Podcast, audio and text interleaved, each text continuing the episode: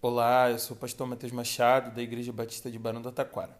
E esse é o Chá Comigo, o nosso podcast da nova geração, onde a gente compartilha devocionais diárias todos os dias, às 11 horas da manhã.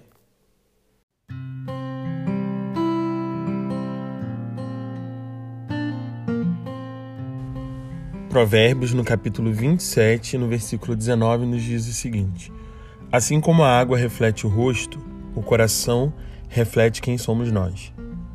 Talvez você já tenha encontrado alguém e antes mesmo que vocês pudessem dizer alguma coisa, você já sabia que aquela pessoa não estava legal. Quando conhecemos alguém profundamente, sabemos pelo tom de voz no áudio de WhatsApp se essa pessoa está bem ou não.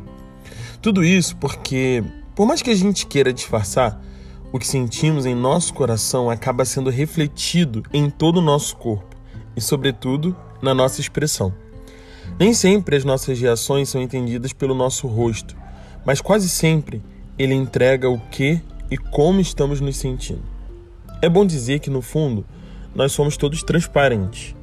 Mesmo aqueles que querem parecer durões ou duronas, que fingem estar bem com mais frequência e que já não sabem quanto tempo estão fingindo estar bem, olha, pode ter certeza de que quem está ao seu redor tem uma ideia de que as coisas não estão tão legais assim com você. E aí a pergunta da devocional de hoje é: por que esconder a sua dor? Por que não partilhar as coisas boas e ruins que você guarda no seu coração?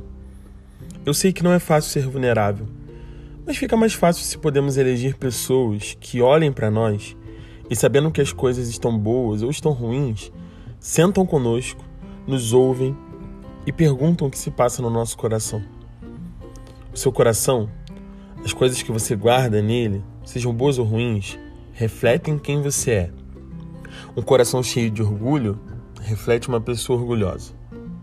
Um coração cheio de piedade reflete uma pessoa piedosa. E é óbvio, o nosso coração não está cheio só de coisas boas ou só coisas ruins. A nossa tarefa é mediar o que está lá e perceber o que mais sobressai. De tudo que eu sinto, de tudo que eu penso, de tudo que eu sonho, o que o meu ser reflete para quem está perto de mim. Qual é a percepção que as pessoas que me amam têm do meu coração, dos meus sonhos, dos meus sentimentos? Qual é? Ainda que você não saiba responder ao certo a essas perguntas e não saiba exatamente o que as pessoas veem em você refletir, eu queria te incentivar a tirar essa quarta-feira para perguntar algumas coisas para o seu coração. E eu vou te propor esse exercício. Primeiro, pergunte para o seu coração o que tem ocupado ele, o tempo dele, o que ele tem feito no que ele tem pensado. Em segundo lugar, que coisas não têm ocupado seu coração e você tem sentido falta delas.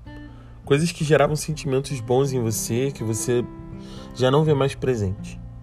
Em terceiro, como o que ocupa e o que não ocupa seu coração tem refletido para quem está ao seu redor. Quais são os feedbacks e as coisas que os seus amigos e familiares mais próximos têm dito para você ultimamente? Eu espero que esse exercício te ajude nessa sondagem. Mas, sobretudo, que hoje, nessa quarta-feira, seja um dia de fazer uma faxina no seu coração. Daquelas que a gente faz no armário para decidir o que fica e o que vai embora, o que serve e o que já não serve mais. Que Deus te abençoe. Até breve.